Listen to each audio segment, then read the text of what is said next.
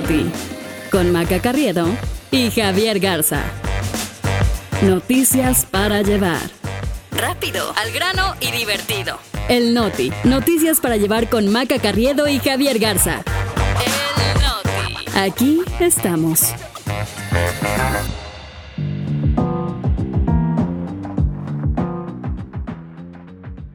Es lunes 3 de julio, yo soy Maca Carriedo. Y yo soy Javier Garza, este es el Noti. Y nosotros aquí estamos. López Obrador decreta el fin del narcoestado.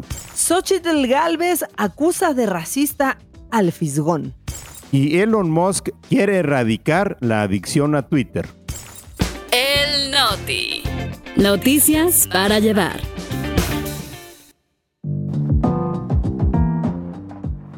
Javier Garza, empezamos una semana muy, pero muy importante.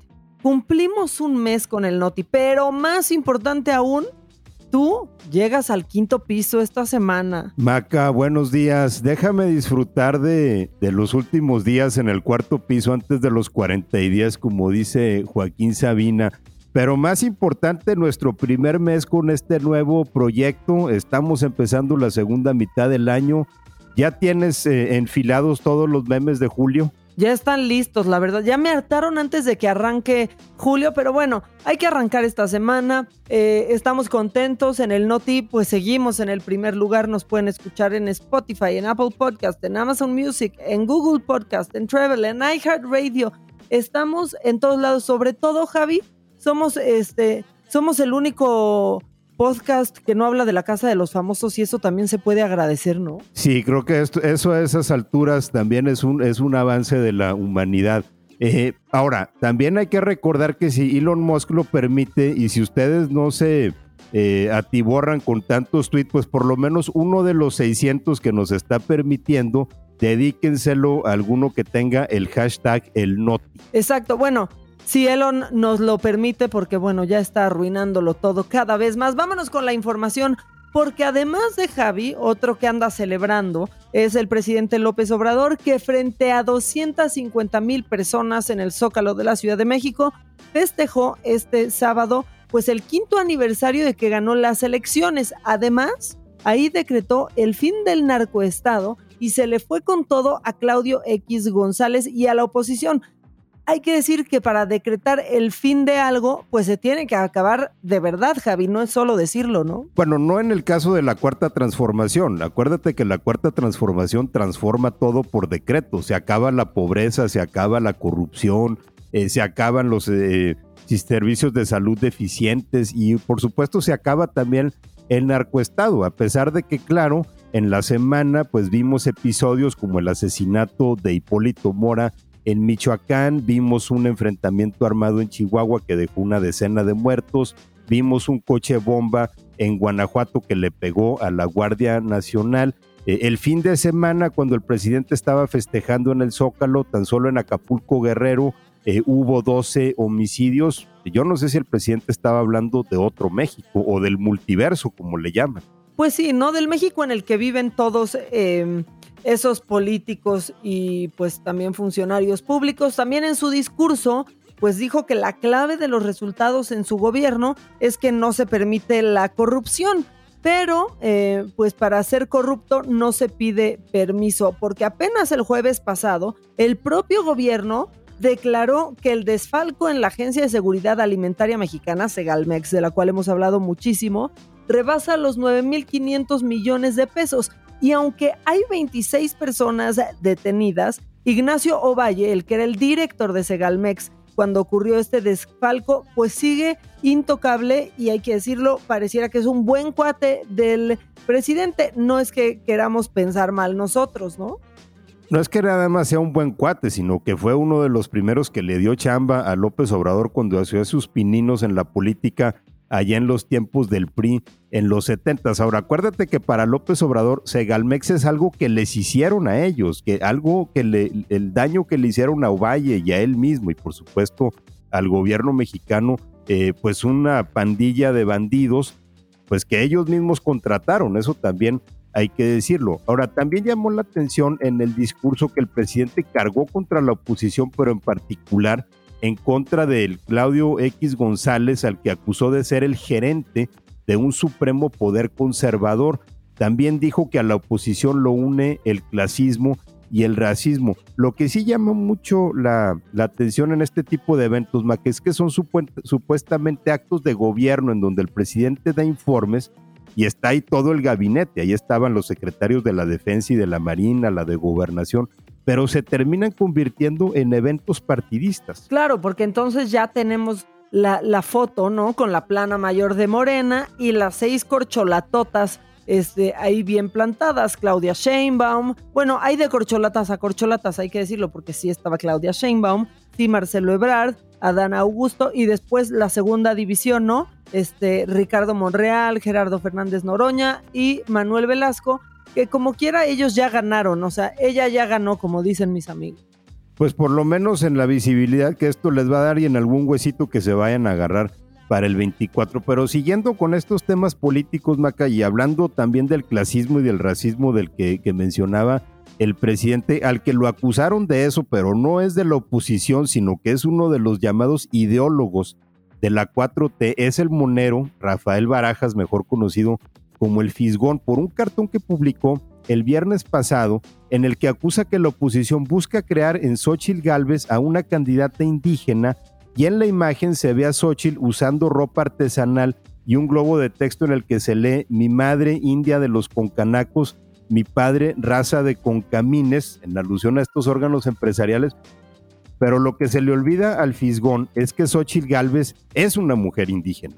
Y es que ellos están cayendo en algo, en un discurso terrible, ¿no? En donde para ellos un indígena se tiene que ver como en sus mentes se ve, ¿sabes? O sea, e, ellos piensan que una mujer como Xochitl no es indígena. Que nos expliquen cómo se tiene que ver, ¿no? Eh, la imagen sí fue súper criticada en redes sociales. Por lo mismo, Xochitl nunca ha ocultado su origen eh, indígena y su parte mestiza, pero eh, pues el fisgón, bien enganchado y bien ardido, se echó un enorme hilo en Twitter, pues haciendo lo que haces cuando la riegas, ¿no? Justificando su caricatura, diciendo que no estaba siendo racista, sino burlándose de lo que llamó una simulación política racista y que si no les parecía chistosa es porque son analfabetas caricaturales. O sea, es que te digo, nos quieren decir cómo se tiene que ver todo. Bueno, lo que pasa es que ya sabemos que ahí son expertos en dar maromas, ¿no? Algo que hace Rafael Barajas en la Escuela de Cuadros de Morena es justo eso, enseñarles a dar todo este tipo de justificaciones y explicaciones. Ahora, Xochitl Galvez le, respondió, eh, pues también de una manera bastante ingeniosa, preguntándole si él tenía un indiómetro, o sea, si el Fisgón iba a decidir qué era ella, dónde había nacido, quiénes eran sus padres. Eh, cosa que también a veces se nos olvida un poco el pasado de Xochitl Galvez, eh, no nada más su origen indígena, sino también eh, su cómo creció en la pobreza allá en Hidalgo, porque también fue motivo de un contraste entre la familia de Xochitl Galvez y, por ejemplo, la familia de Claudia Sheinbaum, pues estaba, que estaba anclada en la clase media de la Ciudad de México. Y Xochitl tiene un punto ¿eh? eh muy, muy claro, porque justo las comunidades indígenas, en toda su diversidad, lo que han peleado siempre es porque no sean terceros o el mismo Estado el que designe quiénes son o no indígenas. Lo, que te estaba diciendo al principio, Javi. Y otra cosa, la verdad, en la que ha caído, eh, pues han caído los seguidores de Morena, los defensores oficialistas, es en, pues, en lo mismo que yo le he criticado a la oposición, por ejemplo, cuando ataca a Citlali solamente pueden hablar de su peso, es lo único que le pueden criticar. ¿Eso es realmente lo que importa de alguien, Javi? Y en este caso es igual con eh, el origen de Xochitl Galvez, en donde se están fijando en eso y no necesariamente en su trayectoria en el servicio público. Pero esto nos anticipa un poco la guerra sucia que vamos a tener ya entrado el 24 y que por cierto, Maque, ya para cerrar el tema y en más noticias de la oposición, pues eh, tenemos que decir que prácticamente hay más vaquitas marinas que contendientes presidenciales. Ya todo el mundo se está bajando. Se bajó ahora Alejandro Murat, se bajó Gustavo de Hoyos, ya lo había hecho Lili Telles, Claudio Ruiz. Parece que la batalla terminará entre Xochitl Galvez y Santiago Javi, ya los va a querer salvar también Leonardo DiCaprio porque están claramente en, en extinción. Se siguen bajando los que no sabíamos ni que estaban arriba, ¿no? Como es el caso de Alejandro Murat. Esperábamos que Enrique de la Madrid se bajara, ¿no? Porque el domingo a mediodía puso ahí como un video eh, en donde parecía decepcionado, donde trabajar a veces no basta, eh, como pues un novio o novia tóxica, ¿no? Todos nos quedamos pensando, ah, se va a bajar y resulta que después ya no y el mensaje era pues que seguía adelante. Javi puede ser lo menos tibio que ha hecho en su vida Enrique de la Madrid. Y nos vamos a ir al otro lado del mundo para no estar hablando solamente de nuestro país, porque yo creo que debemos de comentar lo que está sucediendo en Francia, pues el asesinato de un joven de 17 años a mano de la policía ha desatado protestas violentísimas y muchos disturbios que han dejado más de 700 personas detenidas, Javi. Esto es una secuela eh, de lo que ocurrió con el caso de este joven llamado Nael, que fue detenido en un control de tráfico en Nanterre, en las afueras de París. Como no tenía permiso para conducir, empezó a discutir con los policías, pero luego trató de darse a la fuga en el coche y a los policías no se les ocurrió mejor cosa que dispararle y le causaron la muerte. Y por supuesto, pues el origen argelino de este joven fue el detonante. Así es, el caso se viralizó rapidísimo en redes sociales. Muchísimos jóvenes brincaron, acusaron que se trataba de abuso policial y racismo justamente por lo que mencionas, por su origen argelino. Bueno, todo esto generó fuertes protestas que incluso ya obligaron al presidente Macron a regresar del Consejo Europeo que se estaba celebrando en Bruselas. Incluso también tuvo que cancelar una visita a Alemania viendo lo que está sucediendo en Francia, que ya está siendo calificado como los peores motines y disturbios en unos 15 años, desde 2008. Ahora, en el caso del policía que le disparó a Nael, un eh, hombre de 38 años, ya fue imputado por homicidio voluntario y fue encarcelado. Su abogado dijo que el policía está devastado, pero pues ni siquiera esa contrición sirvió para frenar los disturbios. Eh, también porque entre los reclamos de los manifestantes está que en 2017 el gobierno aprobó una ley que permite a los policías accionar sus armas de fuego en controles de tráfico, algo que antes no era posible. El recuento de los daños hasta el domingo en la noche está así. Daños a 577 vehículos, 74 edificios pues afectados por el fuego y se han apagado hasta el momento 871 incendios en la vía pública. Las protestas han llegado a tal grado de violencia que los manifestantes estrellaron un coche en la casa del alcalde de París eh, que dejó pues heridos a su esposa y a uno de sus hijos, hay que decir, heridos no de gravedad, pero Javi, esto no parece que vaya a parar fácil ni pronto. No, incluso también porque ya trascendió eh, el caso nada más de este joven. Eh, este tipo de cosas tienden a tomar una vida propia y prenden la mecha y ya no hay manera de pararlo. Eh, por ejemplo, la abuela de Nael, una mujer llamada Nadia, ha dado algunas entrevistas pidiendo a los manifestantes que paren los disturbios, pero pues estos no se frenan. Hasta ayer sumaban ya seis noches de protesta en París y en otras ciudades de Francia. Y es que aparte sí tienen algo, em, especialmente los parisinos, Javi se unen a todas las protestas, ¿no? Hacen suyas las luchas. Si un parisino ve a otro marchando, antes de preguntarle por qué marcha, se une y lo, y lo acompaña. Esto también es algo cultural, ¿eh? Aunque en este caso también eh, hay que decir que esto eh, de alguna manera profundiza también las diferencias, sobre todo entre la población eh, francesa o la población europea y la población inmigrante, que es justo uno de los puntos de más tensión política ahora en Europa. Ya que andamos en Europa, Maca, hay que pasar a temas más amables y hay que hablar de que Checo Pérez volvió al podio en Austria después de tres pésimas carreras. Ahora el mexicano remontó desde el lugar 15 hasta el tercero en el Gran Premio de Austria y con este puntaje pues sigue en el segundo lugar en el campeonato de pilotos con 148 puntos, pero todavía no ha podido alcanzar a Max Verstappen. Al menos en este caso parece que la advertencia que le hicieron los de Red Bull le caló. Pues sí, porque Helmut Marco, que es como ahí su principal verdugo y asesor de, Red Bull, ha estado encima de él. Ahora lo felicitó, pero este, pues así como que, así como lo sobó, también le dio su llegue porque dijo que manejó con superioridad y que esta vez no había cometido ninguna imprudencia. O sea, no le puede decir algo bonito, es esa tía imprudente, este Javi, que te dice, te ves muy bien y antes de que le digas gracias te dice, porque ayer te veías de la fregada. Y el cumplido nunca te lo pueden dar al 100%. Lo que pasa es que pues Cole se tuvo que tragar sus palabras. Ahora, Checo Pérez no fue el único mexicano que nos dio alegría y orgullo. También los del equipo de béisbol que se llevaron la medalla de oro en los Juegos Centroamericanos y del Caribe en San Salvador.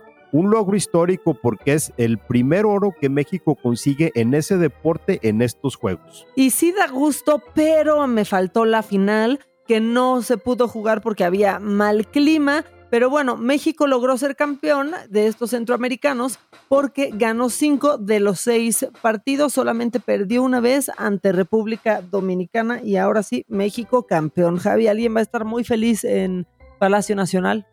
Sí, sobre todo porque por lo menos en el caso del béisbol, eso no se maneja ahí en las oficinas de Ana Gabriela Guevara, eso se maneja directamente en Palacio Nacional y quizá por eso les va tan bien. Felicidades entonces a los de los centroamericanos, ahí van bien las cosas, donde no van muy bien, Maca, es aquí. No, Maca. Se los dijimos al principio, eh, que siempre les decimos que sigan eh, el hashtag el Noti, que ahí los leemos. No sabemos si eso va a poder ser posible en, Twitter porque Elon Musk se anda poniendo creativo y resulta que ha puesto un límite diario a la cantidad de tweets que se pueden ver. Esto causó muchísima polémica el fin de semana y se volvió viral el tweet de Musk en el que decía cómo se estaban limitando la cantidad de tweets a cada usuario, sobre todo después de que muchos expresaron sorpresa por pantallas que les decían que habían llegado a su límite y muchos decían, pues, ¿cuál límite?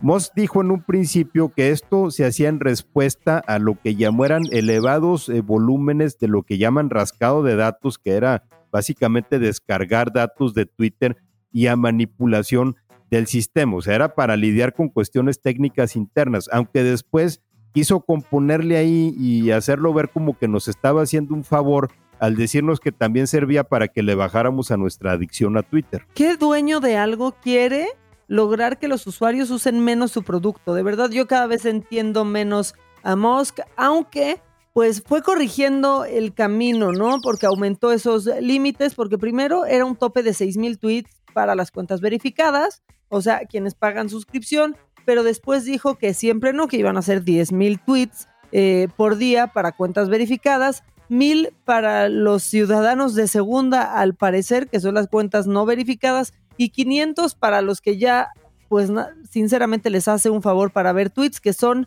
em, las cuentas nuevas no verificadas. Y nosotros lo que sí sabemos es que lo único que está mal en Twitter es su dueño. Por lo menos en lo que sí hubo consenso en Twitter es que Musk finalmente tuvo éxito para quebrar Twitter, porque esto en realidad es una secuela de las decisiones que ha tomado desde que compró la red social, sobre todo los despidos masivos de ingenieros, pues que estaban al pendiente de que el sistema funcionara, de que se estuvieran tomando las medidas adecuadas para manejar los volúmenes que demandaban los usuarios, pero pues empezó a correr gente, ya nadie se quedó al pendiente de cómo estaban las cosas y de repente resulta, pues sí, que el sistema estaba muy presionado y lo que tienen que hacer es limitar la entrada de los usuarios porque ya no les quedaba de otra. No cabe duda que en este caso Elon Musk eh, sigue llevando a Twitter por el despeñadero. Vamos a ver en dónde termina. De todas formas, aún nos pueden encontrar ahí con el hashtag el Noti. Dedíquenle uno de sus 10 mil o de sus mil o de sus 500 tweets, por favor, para eh, vernos por ahí. Por favor, ¿cuántos más, Elon Musk? Nosotros ya nos vamos. Eh, deseo que no se hayan acabado su quincena aún, porque apenas el viernes nos cayó. Javi, si se quieren poner en contacto contigo y si pueden hacerlo en Twitter, ¿cómo te encuentran? En arroba Jagarza Ramos en Twitter y en Instagram, o, a lo mejor ya nada más va a ser en Instagram. Exactamente, a mí búsquenme como puedan en arroba maca-online. Que tengan un gran inicio de semana, semana importantísima. Cumplimos un mes y Javier Garza cumple años y eso es fiesta nacional. Nos escuchamos mañana.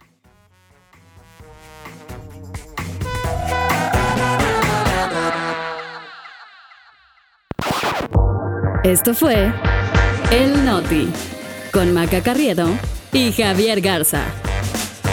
Noticias para llevar. Rápido, al grano y divertido. El Noti. Noticias para llevar con Maca Carriedo y Javier Garza. El Noti. Aquí estamos.